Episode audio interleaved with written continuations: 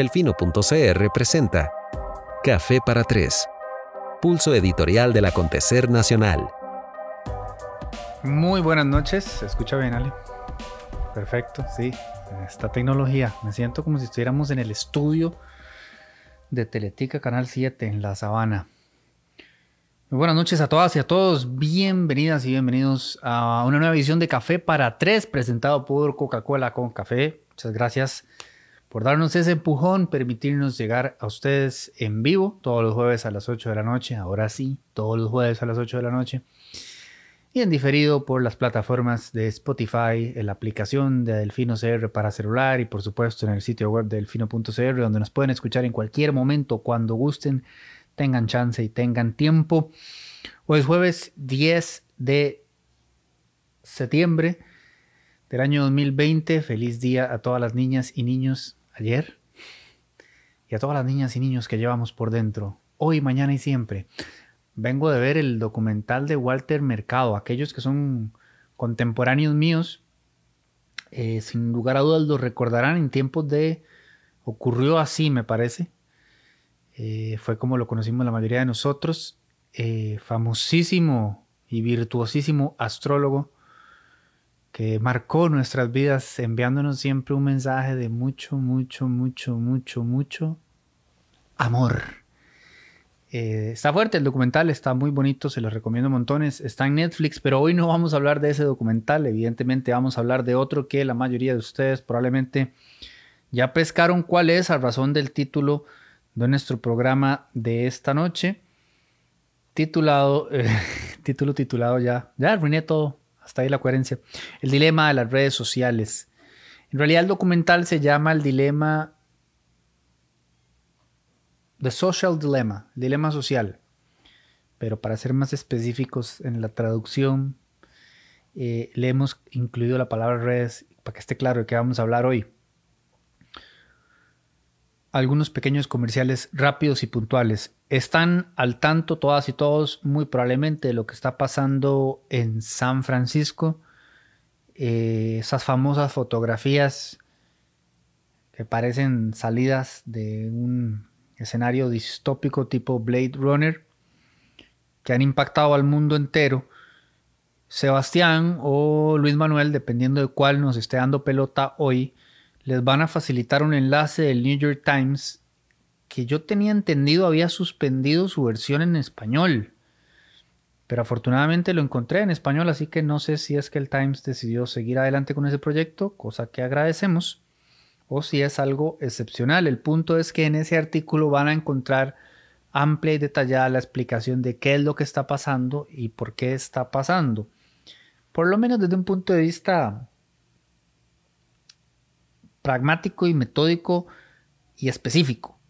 No van a encontrar un largo ensayo explicando dónde entra esto dentro de un fenómeno global, por supuesto el calentamiento global, eh, sino específicamente a razón de qué está pasando lo que está pasando con, los, eh, con el cielo allá en California, que evidentemente em, en el macro pues responde a una problemática mucho más grande razón por la cual quisiera recomendarles que sigan en Twitter de fijo. Yo es que ya no estoy usando Facebook, pero me imagino que también están activos en Facebook y ciertamente ocasionalmente publican en distintos espacios también. A Michelle Soto, a Diego Arguedas Ortiz y a Sara Kognuk. Em, Michelle y Diego son periodistas Sara, por cierto, es columnista en delfino.cr. Sara quizás de una camada un poco más joven, lo cual es este, muy emocionante. Yo imagino que Sara debe estar en sus 20, Diego debe estar en sus 30 y Michelle es ya más este, contemporánea mía. Pero ellos tres me parece que son, hay muchísima gente más, evidentemente. En otros programas les puedo seguir dando otras eh, recomendaciones. Pero ellos son tres voces este, constantes, por lo menos en Twitter a las que pueden seguir para enterarse mm, con propiedad de la discusión en torno al cambio climático, discusión que evidentemente pues no podemos seguir dilatando. La segunda recomendación eh, que les quería hacer hoy, eh, quería contarles que nuestro periodista queridísimo Alonso Martínez, junto con Julián Zamora Mora, que tiene los apellidos al revés de Andrea, porque Andrea es Mora Zamora. Eh, y la fabulosa ilustradora Beatriz Castro Fernández han preparado un especial que, si bien es complicado de leer, es doloroso inclusive, nos ha hecho sentir muy bien al resto del equipo porque hemos estado entregados de lleno, ¿verdad? Al proceso, al, procesar la data y la información que va lloviendo día con día y no nos alcanzan las manos para contar otras historias que quisiéramos contar, que son las historias de, la gente, ¿verdad? No solamente, digamos, esa foto grande. Eh, y la verdad es que escapa de nuestras posibilidades y aparece Alonso, se pone la 10 y junto con Julián y Beatriz han preparado un especial de cinco relatos que nos acercan a cinco costarricenses de distintos eh, sectores de la sociedad y en distintas circunstancias y nos permiten eh, acercarnos a la vivencia de la pandemia de cada uno de ellos. Ya hemos publicado tres. Este, me parece que Sebas, el que nos está ayudando hoy con los comentarios en Facebook, así que eh, compartirá en este momento, esperaría yo, los enlaces de los que ya han salido. Estamos sacando uno por día. Em, me parece que el primero se tituló Espero con el corazón el día que el ministro de Salud diga que la pandemia terminó. Esa es la historia de un hombre pescador de limón. El segundo que salió ayer. Siento mucha tristeza ver la cantidad de gente que está llegando a los servicios de salud por el virus. De una trabajadora este, de los servicios de salud. Y el tercero que salió hoy se llama Algún día nos podremos abrazar de una vecina de San José, no vidente, em, una señora mayor. Y de verdad los tres relatos se los quiero dejar muy recomendados. Eh, les van a ayudar a ampliar un poquito la perspectiva. Estamos tan metidos en nuestra propia burbuja, ahora sí, valga el término, em, que en momentos donde hemos hecho constantes llamados a activar la empatía, no hay mejor forma de potenciar esa emoción, ese sentimiento que escuchando a los demás y conociendo sus puntos de vista e incorporándolos al nuestro. Faltan dos relatos más, un adicional se publicará mañana y el último se publicará pasado mañana. Así que nuestro agradecimiento y saludo tanto a Alonso como a Julián y por supuesto a Beatriz.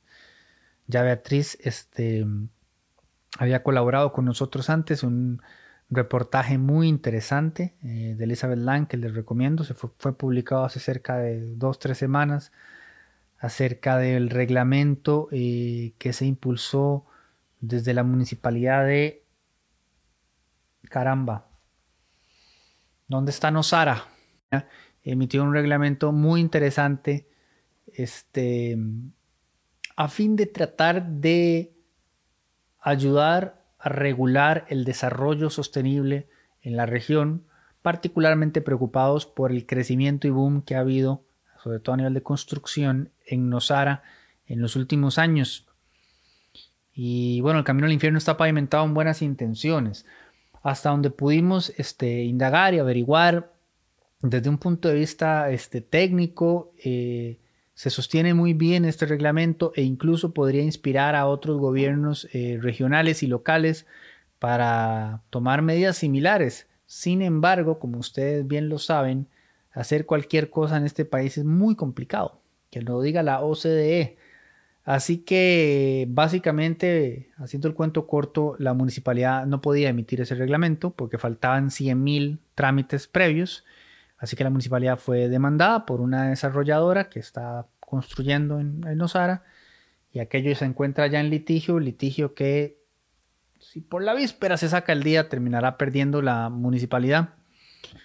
Eh, pero es un reportaje bonito que eh, les recomiendo este, leer también. Y ahí colaboramos por primera vez con Beatriz, quien además ha tenido el honor este, de haber ilustrado una de nuestras portadas. Las portadas, mucha gente nos pregunta, las prepara Daniel Cruz, que es nuestro diseñador. Yo creo que lo comenté la vez pasada, el tema del periodismo interpretativo, que el reporte como tal es periodismo interpretativo y que sobre eso hay una segunda interpretación que es la del locutor, que es Eduardo Carmona, quien le mete voz a, lo, que, a lo que yo escribo, y una tercera que sería Daniel, quien este, lee el reporte, escucha supongo también, y después nos prepara una especie de portada, como si fuese una edición impresa que compartimos en Instagram y que la verdad nos encanta el trabajo que él hace. Todas las que hemos emitido son de Cruz, salvo una que hizo Beatriz como invitada hace cerca de dos meses y que está lindísima también. Más adelante en algún momento algo haremos con ese, con ese trabajo porque realmente es, es notable eh, lo que ha hecho Cruz.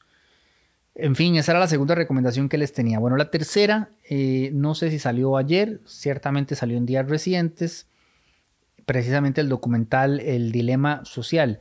Recordarán muchos de ustedes y quienes no la hayan visto, por favor pónganla en su lista de pendientes. Otro documental que se llama The Great Hack, el gran hackeo. Es sumamente interesante.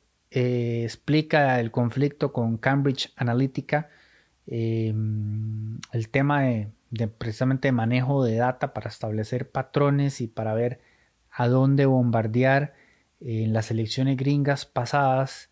Y es un, hueco de conejo este, perturbante e interesante que ayuda también a entender, porque esa es una situación particular, pero que se está presentando a nivel general en todo el mundo. Entonces yo diría que antes de ver este que estamos abordando hoy, que es el dilema social, definitivamente vean el gran hackeo. O sea, es... No es compatible tener interés en política y en bienestar, como asumiría yo desde un buen lugar que lo tienen ustedes, con no ver este documental. Es casi que obligatorio. Eh, más bien, yo diría que a nivel universitario casi que este, tendrían que incluirlo en la currícula introductoria de estudios generales y de cualquier cosa que se le asemeje en, las, en el caso de las universidades privadas. Estas son conversaciones que hay que tener para entender cómo se está moviendo eh, la sociedad y la esfera política este, a partir de la influencia que tienen las redes sociales. Eso mismo es lo que aborda este nuevo documental que se llama The Social Dilemma y que está también muy interesante. Em, Chomsky, a quien algunos detestan y otros admiran, en algún momento publicó un libro que se llamaba Manufacturando el consentimiento. Eh, Chomsky siempre ha sido muy crítico del papel de los, de los medios de prensa. Eh, a la hora de moldear la opinión pública. Este, esa problemática ha evolucionado a un nuevo nivel con las redes sociales. Y ya ese probable moldeo que hacían o hacen o hacemos los medios de comunicación es poca cosa a la par de lo que pasa con las redes.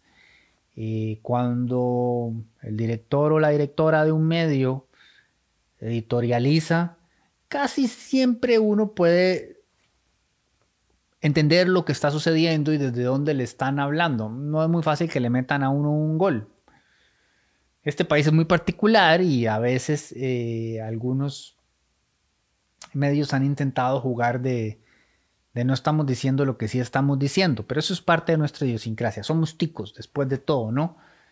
Pero la norma es que se diga con claridad. Y el tema es eh, que evidentemente esa manifestación eh, abierta de una posición y una opinión que viene muy bien respaldada porque es la que le interesa a ese medio en particular, pues puede ser muy efectiva, ¿verdad? Especialmente en la gente que de alguna manera está alineada con esa forma de pensar. Em, sin embargo, lo que hacen las redes sociales va muchísimo más allá porque es mucho más sutil. Y eso es lo que lo hace tan peligroso y a la vez tan interesante y muy bien ilustrado está en The Social Dilemma, donde también obviamente explican cómo se forjó todo este tema del famoso algoritmo, que para mí ha sido inmensamente frustrante porque evidentemente el contenido que generamos en Delfino CR nunca jamás va a poder competir con el que se genera eh, en otros espacios, dado que el algoritmo está diseñado eh, en respuesta a las emociones más fuertes que tenemos los seres humanos y estas emociones suelen ser las negativas, ¿verdad? Entonces, evidentemente, el contenido que indigne y que genere enojo y que genere reacción suele ser el que se coloca eh, mejor. También el que genera placer, ¿verdad? Entonces, o polémica. Entonces, eh, notas de deportes y de espectáculos se van a mover muy bien. Y esto no es culpa de los medios y, tampoco de las redes, sino que es culpa de nosotros. Es el algoritmo humano, a final de cuentas. Lo que pasa es que Delfino CR neciamente intenta darse de frente contra ese algoritmo y procurar ofrecer un contenido un poco distinto. Y no digo esto desde ninguna posición de, víctima, ni, ni, ni, héroe, ni nada que se le parezca, ¿verdad? Nada más es que es nuestra visión. Pero ciertamente eh, cuesta llegar a audiencias más grandes, particularmente cuando la que, estos, la que siente verdadero interés por estos temas, pues es, es, pequeña, es, es un nicho. Y, de nuevo, uno puede entender también por qué es masiva eh, la audiencia que consume otro tipo de contenido. Necesitamos entretenernos, desconectarnos y, a veces olvidarnos un poco de la vida. Entonces también, ¿con qué cara juzga uno nada de eso? Estaba escuchando recién, por recomendación de un amigo, un podcast de un, no sé cómo llamarlo, eh, influencer mexicano que se llama Diego Dreyfus. Yo no lo conocía, lo estoy conociendo hasta hoy. Supongo que es como una superestrella de Instagram. Manejo cero referencias de influencers y estrellas de Instagram, pero me pasaron un podcast de él que tiene en Spotify que se titula, que se titula Recordatorio Personal, Crear es por mí. Y me gustó, eh, me gustó que además dura 16 minutos, 16, 20 un poco lo que aspiramos en Café para Tres. este, y se lo recomiendo también porque aborda un poco eso, ¿verdad? El tema de... Él decía eh, que se le puede echar la culpa a los influencers del tipo de contenido que generan cuando, cuando en realidad no está solamente en los influencers esa culpa, esa responsabilidad, sino en la gente que, que lo consume. Y de nuevo, no estamos catalogando ni de bueno ni de malo. Es una reflexión general, antes de que me incendien en los comentarios. Y él mencionaba, vayan a ver Netflix, vayan a ver el top 10 de Netflix de su país y van a encontrar que el contenido más destacado, este, digamos que uno podría valorar como el más valioso, no está ahí, sino que es otro tipo de contenido que está ahí, que es fiel reflejo de lo que la mayoría de las personas quieren consumir. Y un poco a eso responden entonces también los influencers. Y sobre esa reflexión va eh, The Social Dilemma, explicando cómo han sido diseñados todas estas redes para capturar nuestra atención. Estamos todos compitiendo por atención. Yo creo que eso está generando un deterioro terrible a nuestras relaciones este, sociales y también a nuestras relaciones con cada uno de nosotros mismos. Eh, liberarse de esa trampa puede llevar mucho tiempo, pero les aseguro que es inmensamente satisfactorio porque en este momento, y lo hemos dicho en otros programas a lo largo ya de varios años, lo, que más vale es la atención. Y en ese pleito por la atención, cada uno de nosotros cree que estamos recibiendo algo, cuando claramente no estamos recibiendo nada y quien sí está recibiendo algo son los anunciantes de las este, redes sociales, que son las que, pues, quienes pagan por esa atención. Entonces, bueno, el viejo cliché de este, si no estás pagando por el producto, el producto sos vos, es el que aplica acá. Por eso yo tengo una muy sana, hola Nadia, eh, y feliz relación con Netflix, porque yo a Netflix le pago y hay un contenido que yo recibo. Las redes son todas gratuitas y no hay almuerzo gratis. Hay una razón por la que son gratuitas. Eh, también hay una razón por la cual son tan adictivas y por la cual han sido diseñadas como han sido diseñadas sin tomar en cuenta todo un montón de efectos paralelos que este documental pasa a abordar y que no son menores. No solamente estamos hablando del daño potencial que hacen en la autoestima de muchísimas personas, incluso el documental intenta sugerir o dar a entender que el aumento en el porcentaje de suicidios en preadolescentes y adolescentes, este, mujeres en los Estados Unidos en la última década eh, puede ir ligado al boom de las redes sociales y el acceso que hay ahora desde el inicio de esta década eh, desde los dispositivos móviles. Esto no es que se haya comprobado, correlación no implica causalidad o al revés, siempre me confundo, pero el tema es que da para pensar y que evidentemente este sí podría ir de la mano. Em, y todos o todas tenemos, hemos tenido, hemos conocido a alguien que la, que la ha pasado mal a partir de la interacción digital y de, la interpretación que se hace del tipo de, respuesta que recibimos del mundo, ¿verdad? Especialmente en un momento en el que la gente es tan proclive a mandarnos a la mierda todo el tiempo, ¿verdad? Y a decirnos cosas espantosas todo el tiempo y a sentirse bien por hacer eso. A mí, evidentemente, ya peinando canas, me la suda. Eh, y estoy más que acostumbrado porque además estoy poniendo la hacha desde hace casi 20 años en internet, entonces es como, bienvenido al club, tome una ficha. Pero todavía la semana pasada que tuve un intercambio vacilón con Kurt Dyer, eh, que, a quien conozco en persona desde hace como 15 años, entonces le guardo mucho cariño y mucho afecto y, me alegra ver que las cosas le salgan bien.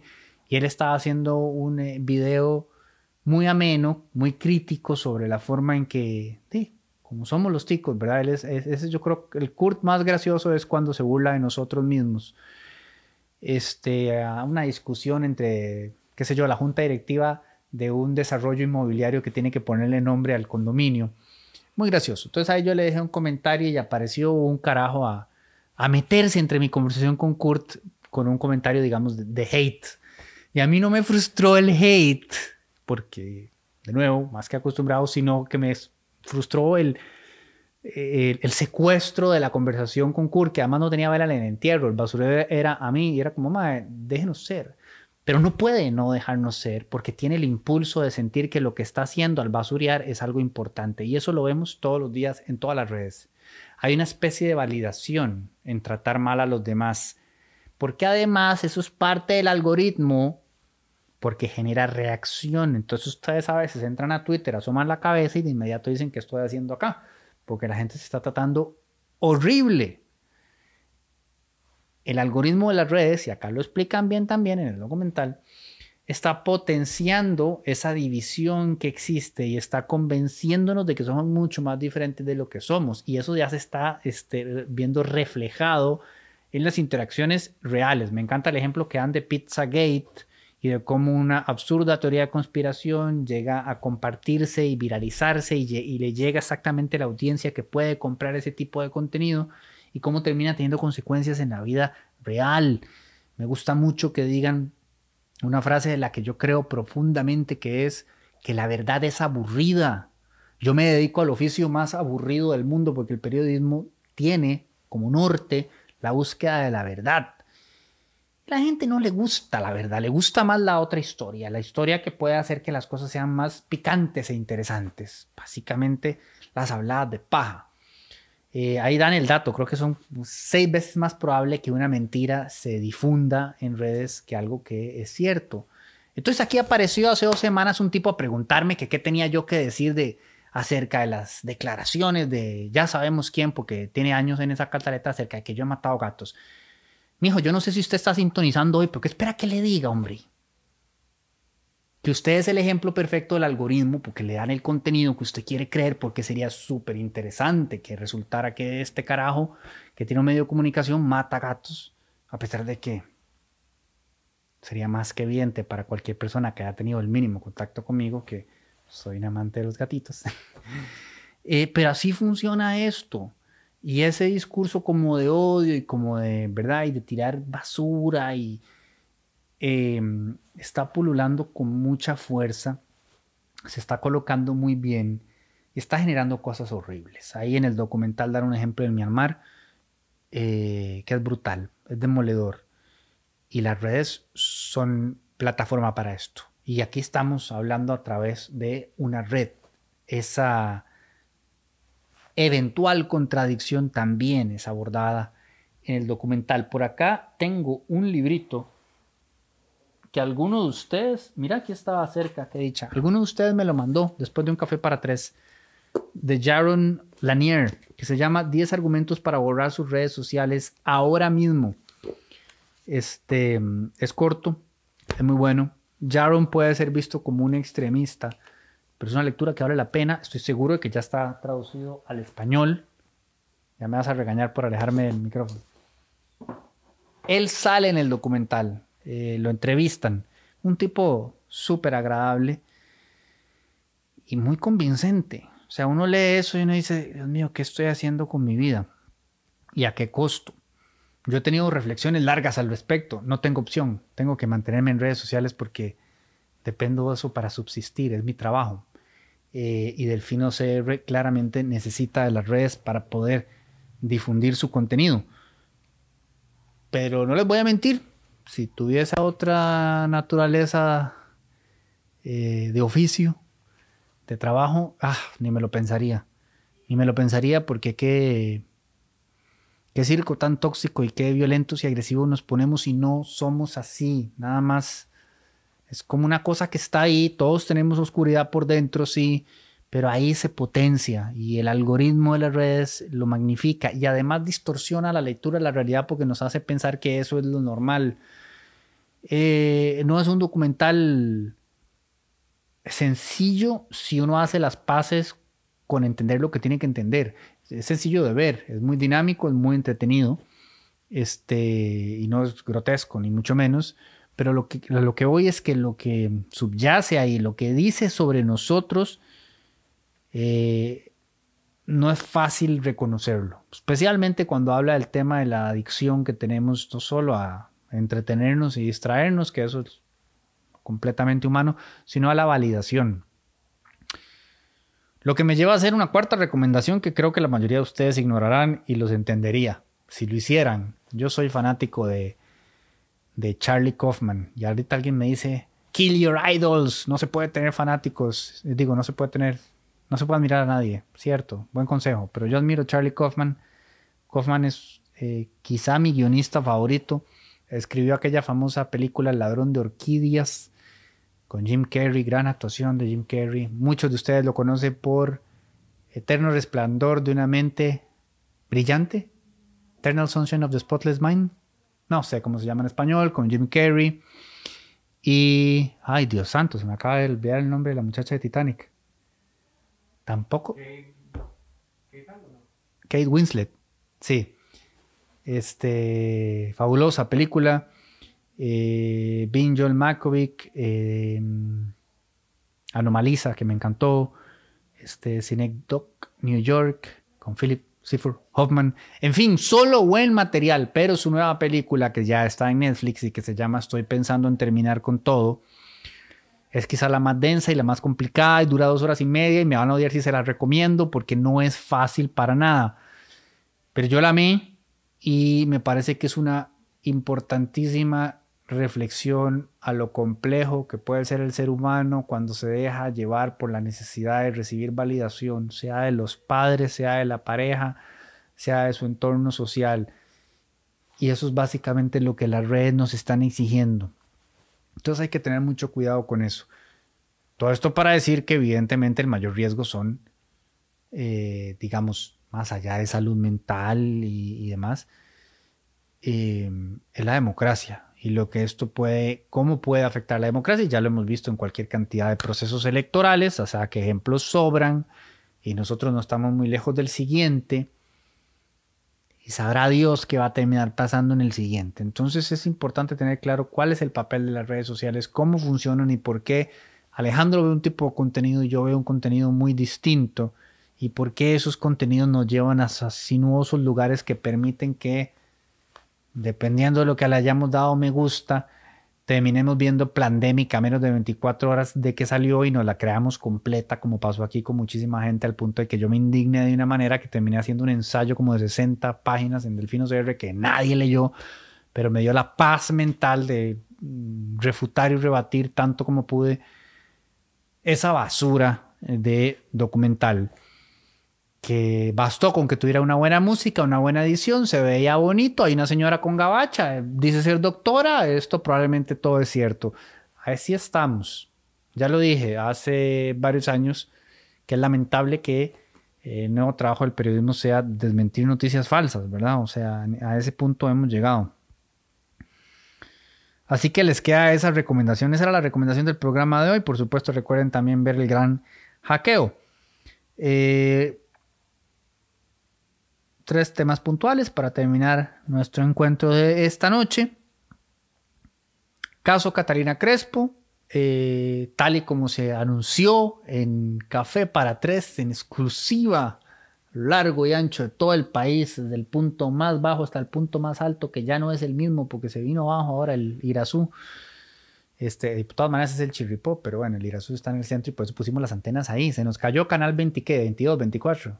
Enlace TV. Se nos vino abajo la antena de Enlace TV. Qué cosa más fuerte, mi hermano. Ahí van todas las demás detrás.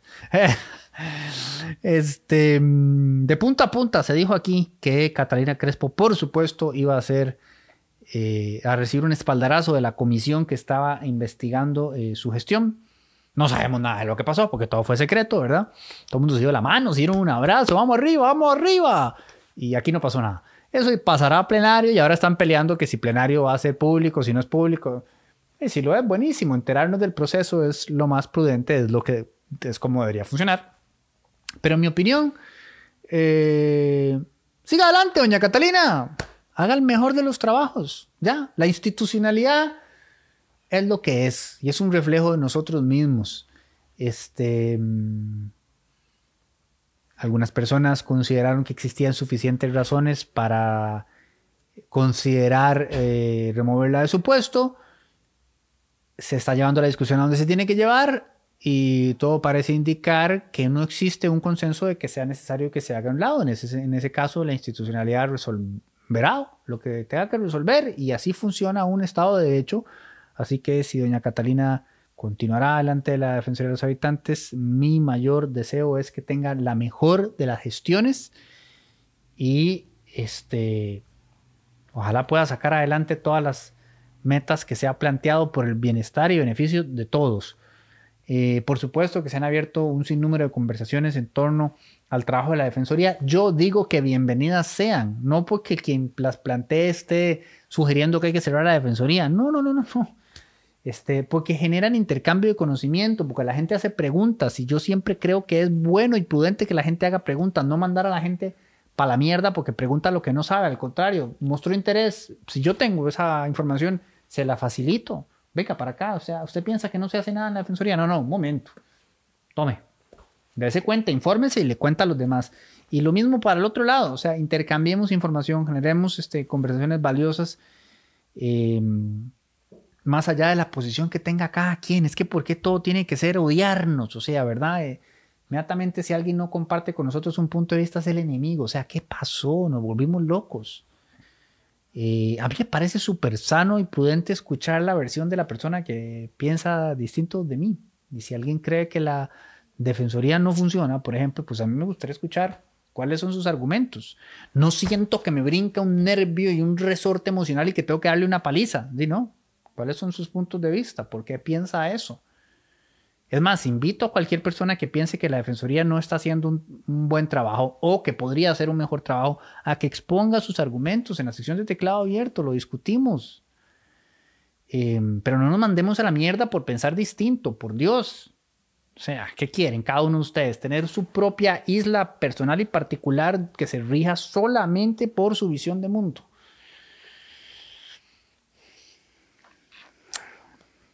Vivimos en sociedad.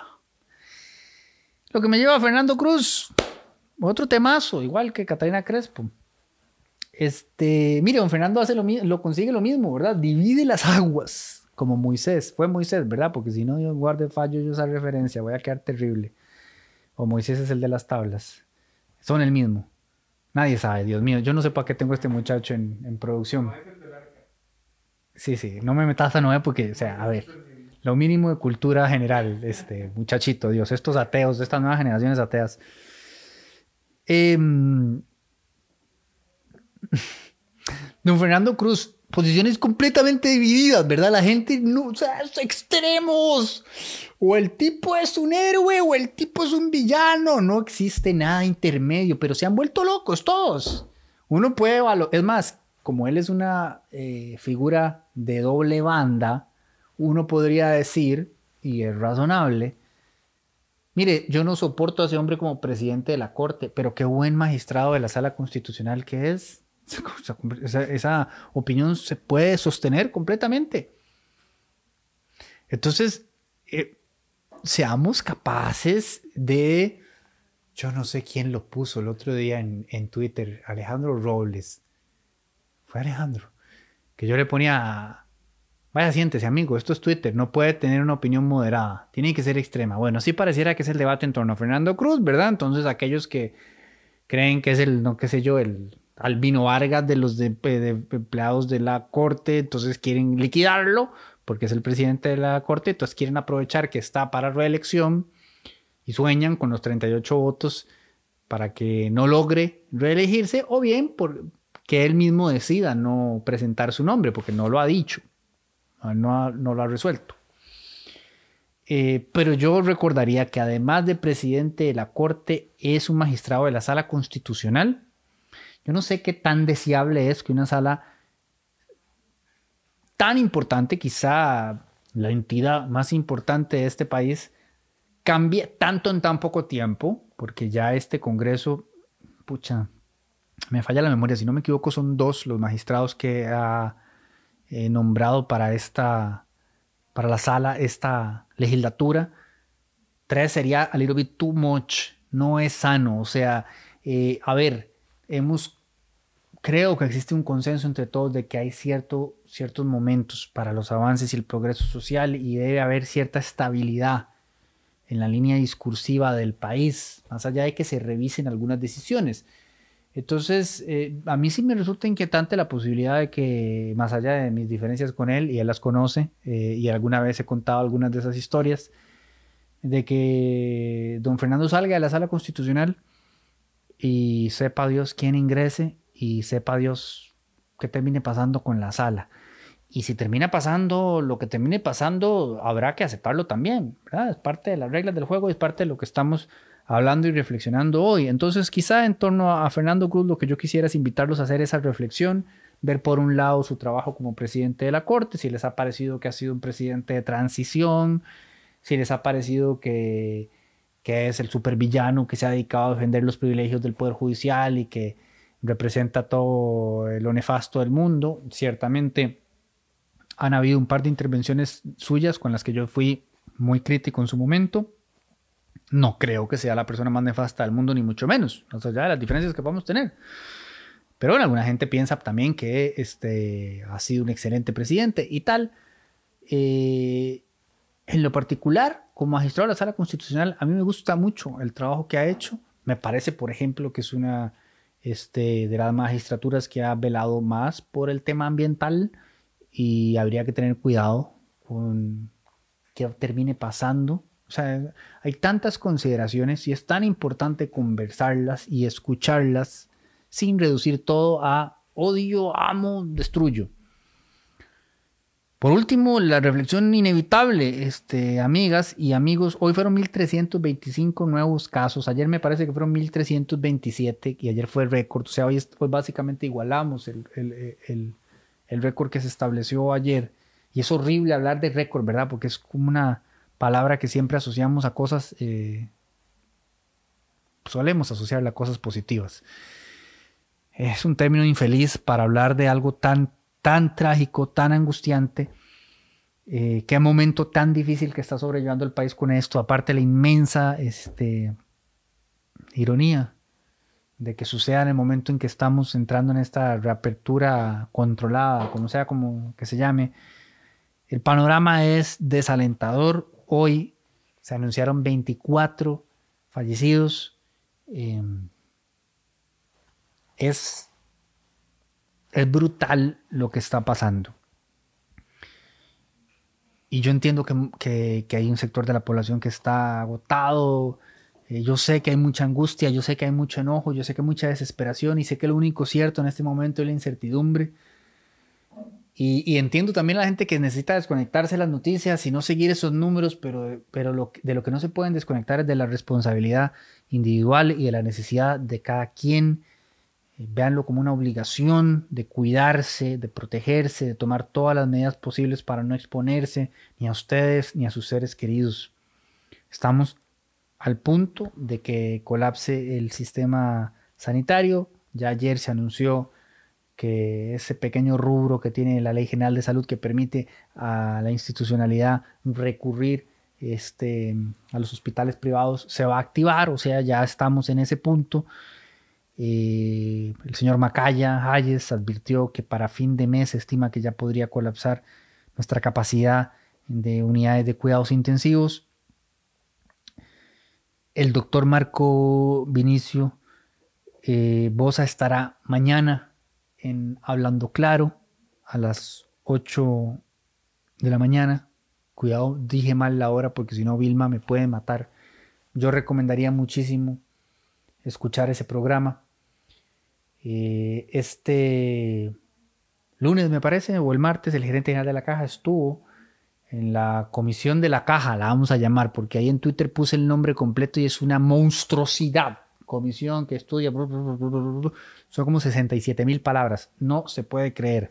Así que llamémosle la comisión de la caja y habló desde el corazón y con una frustración inmensa y habló del escenario al que podemos llegar, la cantidad de personas que podemos llegar a perder si, si nos descuidamos.